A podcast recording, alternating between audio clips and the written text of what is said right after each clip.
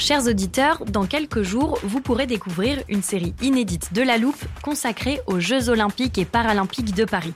À trois mois de la cérémonie d'ouverture, on s'est demandé comment réussir ces JO. Les transports sont-ils prêts à affronter les milliers de touristes? Le dispositif de sécurité est-il suffisant? L'enthousiasme sera-t-il finalement au rendez-vous? Pour répondre, on plonge durant cinq épisodes dans les archives des éditions précédentes, accompagnés des journalistes de l'Express. C'est à retrouver à partir du 13 mai sur toutes les plateformes d'écoute. Hiring for your small business? If you're not looking for professionals on LinkedIn, you're looking in the wrong place. That's like looking for your car keys in a fish tank. LinkedIn helps you hire professionals you can't find anywhere else, even those who aren't actively searching for a new job but might be open to the perfect role. In a given month, over 70% of LinkedIn users don't even visit other leading job sites. So start looking in the right place. With LinkedIn, you can hire professionals like a professional. Post your free job on linkedin.com slash people today. Les hommes naissent et demeurent libres et égaux en droit. Les assemblées, les partis politiques, les élections, etc. La cinquième, c'est c'est foutu. Ça fait un changement en République. La sixième République. Vive la République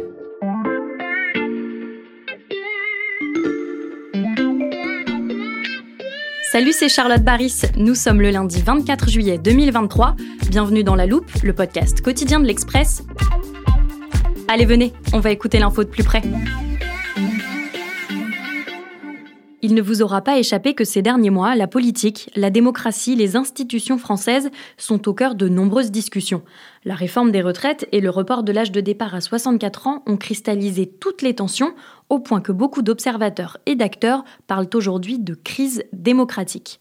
La Ve République, instaurée le 4 octobre 1958, fête elle-même cette année ses 64 ans, ce qui fait dire à certains qu'il serait peut-être temps pour elle de partir à la retraite. D'autres réclament même, depuis longtemps parfois, une sixième République. Mais qui dit cinquième, voire sixième, dit qu'il y en a eu quatre autres avant. Alors comment sommes-nous passés d'une république à l'autre? Les crises qui ont conduit à la fin de ces quatre républiques ont-elles encore des conséquences aujourd'hui? Et peut-on en tirer des leçons pour notre régime actuel? Pour répondre à toutes ces questions, La Loupe se plonge cette semaine dans l'histoire du modèle républicain français, depuis la Première République et Napoléon Bonaparte jusqu'à la Quatrième et la guerre d'Algérie, en passant par le Second Empire et le régime de Vichy, nous allons parcourir plus de deux siècles de politique. Épisode 1, la Première République et la naissance d'un régime à la française.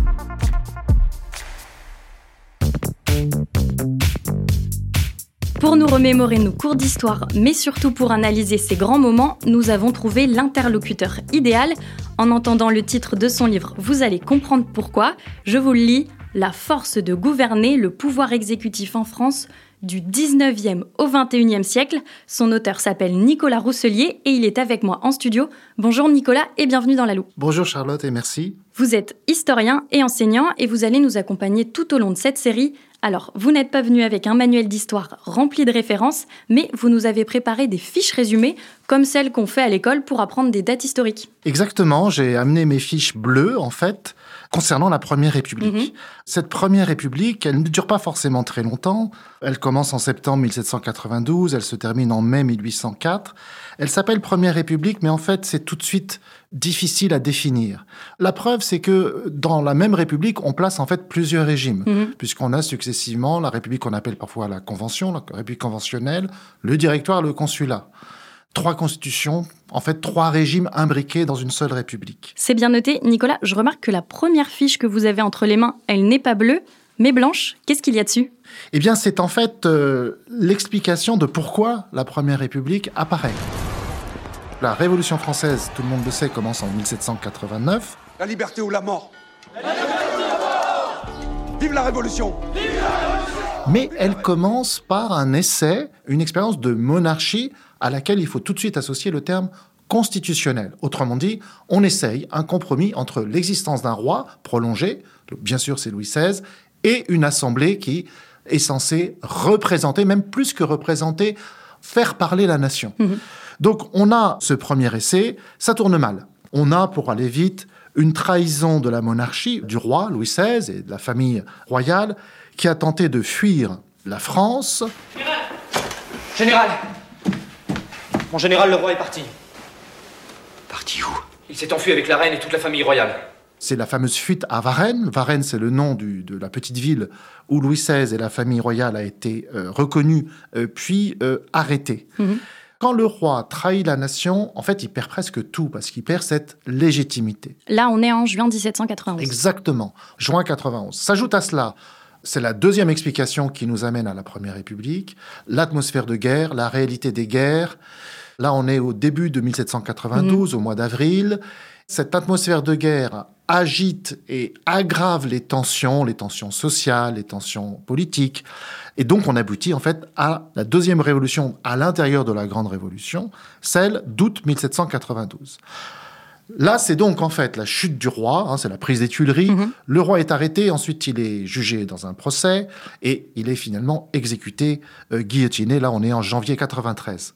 C'est là qu'apparaît donc la Première République, très exactement 22 septembre 1792, qui va être appelée avec le calendrier révolutionnaire l'an 1 de la République française. L'an 1, je me rappelle de quelques mois comme Brumaire et Thermidor, par exemple. Exactement. On a donc un calendrier qui est utilisé en fait jusqu'en 1806. Ensuite, on repasse au calendrier traditionnel.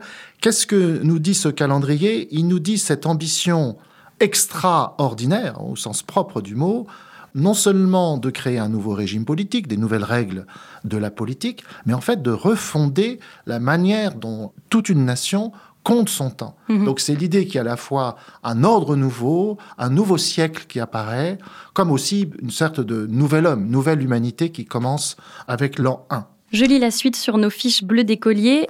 Je vois Constitution de 1793.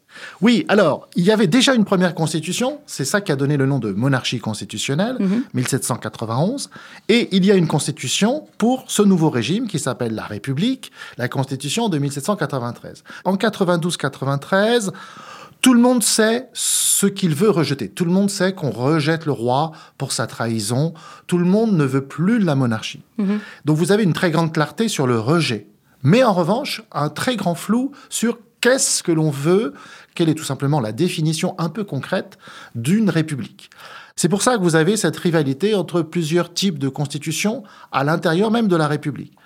Le principal problème que se pose une constitution républicaine, c'est est-ce qu'il faut maintenir à l'intérieur du cadre républicain ce qu'on appelle le pouvoir exécutif et qui est en fait l'héritage de la monarchie. C'est-à-dire que si vous définissez par exemple un pouvoir exécutif entre les mains d'une seule personne, ça ressemble diablement à un monarque. Voilà. Donc on a tout de suite ce problème. L'autre grande tendance, celle de la Constitution de 1793, hein, qui est une constitution très à gauche, montagnarde.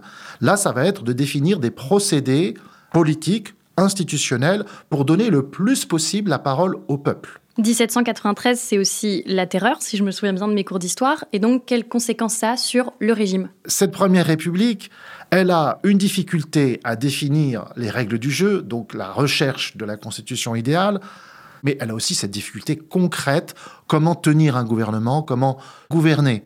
Et là, on gouverne dans quel pays? 93, 94, on gouverne dans un pays en plein chaos. Un chaos extérieur, la guerre continue et même se développe, mais aussi un chaos intérieur, puisque commencent des guerres civiles intérieures. D'où cette idée, celle de Robespierre et de ses amis, de afficher ce mot de terreur. La terreur, hein, ce sont des massacres, des exécutions et euh, l'usage de la guillotine. La terreur se justifie par l'obligation de maintenir un gouvernement coûte que coûte face à des adversaires qu'on va qualifier d'ennemis de l'intérieur, et pour beaucoup qui seront donc euh, éliminés.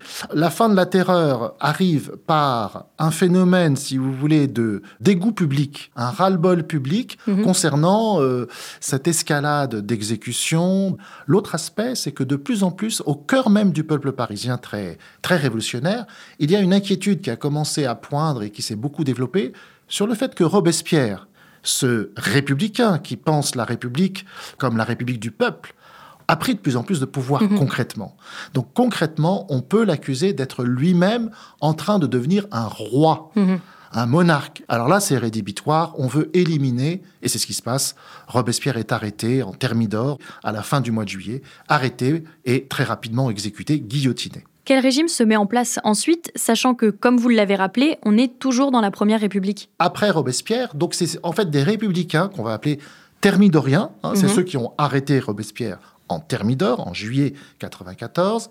Ces euh, thermidoriens veulent redéfinir la République pour éviter le plus possible un pouvoir personnel. Mhm. D'où cette idée de directoire. Terme directoire qui veut dire en fait un pouvoir collégial. On met cinq personnes qui sont supposées être la tête du gouvernement républicain. Alors l'idée, on pourrait dire, est assez belle puisque ça empêche le pouvoir d'un seul, mais vous voyez tout de suite l'inconvénient, Charlotte, Mhm. c'est que cela crée des dissensions, des tensions, et ça ne marche pas. Et puis, aux yeux de l'opinion, ces cinq directeurs sont un peu des invisibles, Mhm. c'est-à-dire ils sont mal repérés, ils n'incarnent pas la République. Et l'incarnation, ça passe par la question du prestige. Ces cinq directeurs n'ont pas de prestige, ce sont des civils, ce sont aussi des hommes qui sont déjà un peu usés par la Révolution. Le grand contraste vient avec les militaires qui continuent à se battre, bien sûr, pour la guerre extérieure, et qui, de plus en plus, le général Hoche, par exemple, sont de plus en plus prestigieux. Donc le directoire meurt de ces dissensions et il meurt peut-être encore plus de l'incapacité à avoir fait aimer la République pour sa grandeur. Ça se termine donc en 1799. Arrive donc le consulat, il est temps d'introduire un personnage clé de cette Première République et surtout de sa chute, Napoléon Bonaparte.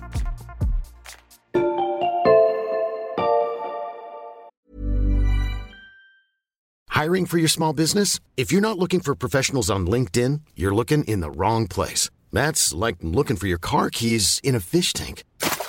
LinkedIn helps you hire professionals you can't find anywhere else, even those who aren't actively searching for a new job but might be open to the perfect role. In a given month, over 70% of LinkedIn users don't even visit other leading job sites. So start looking in the right place. With LinkedIn, you can hire professionals like a professional. Post your free job on linkedin.com/people slash people today.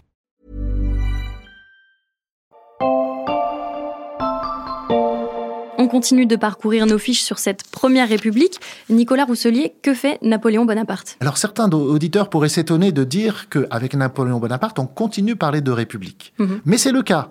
Une fois et après que Napoléon a fait son coup d'État, Soldats Par du droit, je m'en donne le décret promulgué hier, le 18 Brumaire.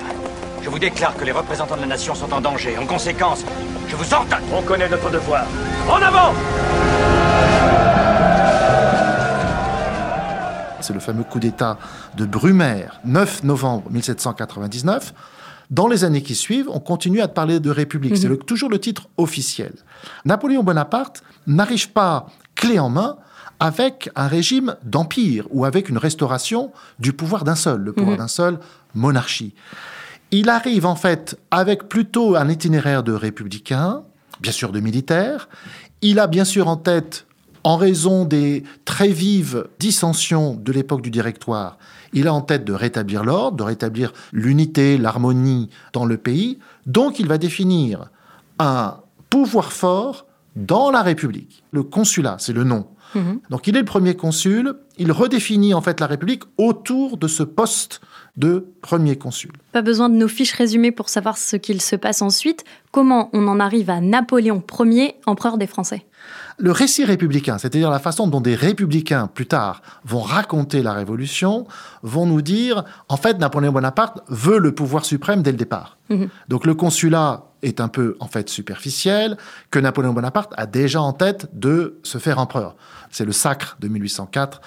En réalité, c'est quand même plus compliqué parce que le consulat est une tentative de peut-être de compromis entre république et monarchie. Les étapes qui amènent à 1804, c'est-à-dire le passage à l'empire, ce sont des étapes aussi qui sont liées à la réalité du pouvoir. hein. Vous avez toujours d'un côté la Constitution et de l'autre, vous avez les nécessités du gouvernement.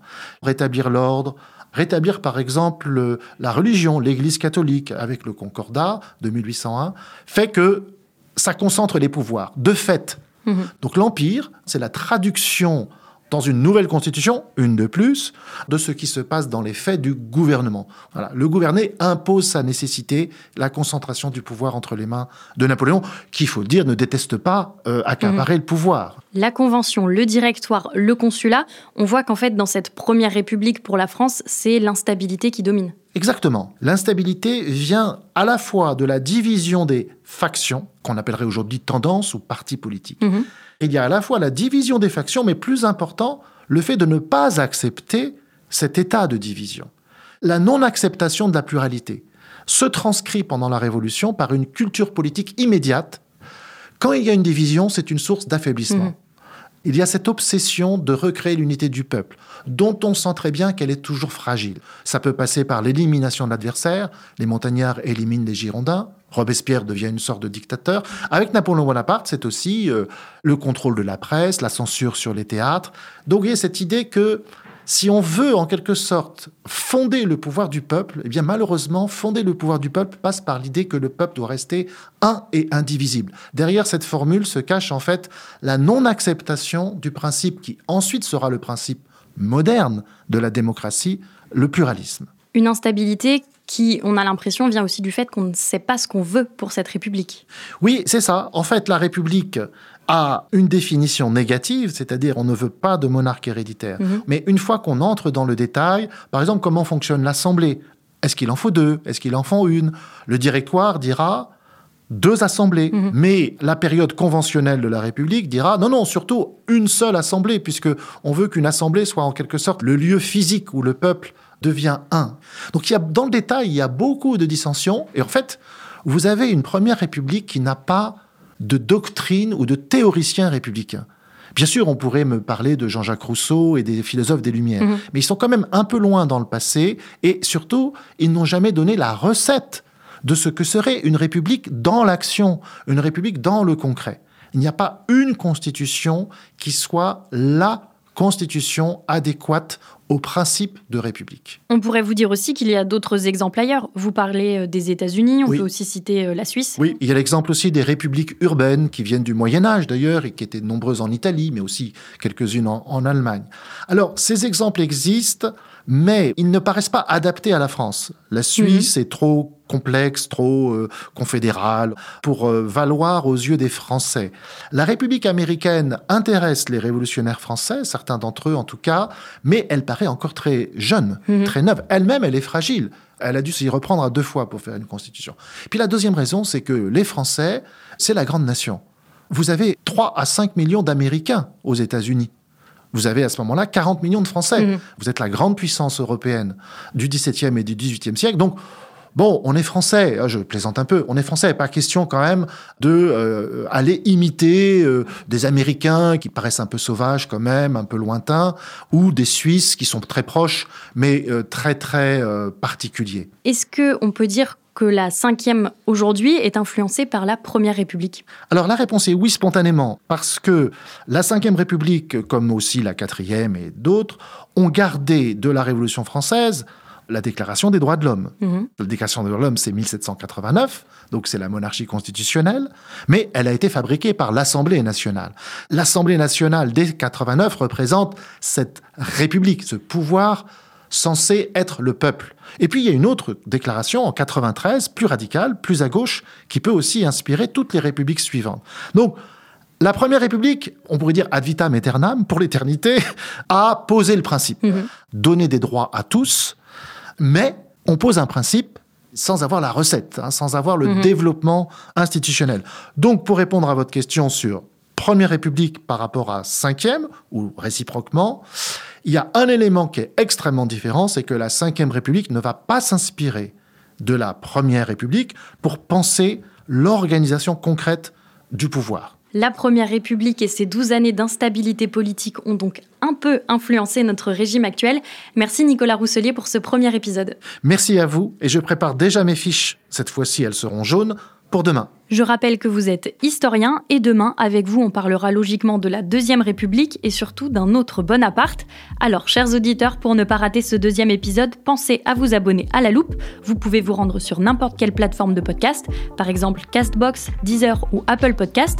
Vous pouvez également nous écouter sur l'application de l'Express dans l'onglet Audio. Cet épisode a été monté par Ambre Rosala et réalisé par Jules Cro.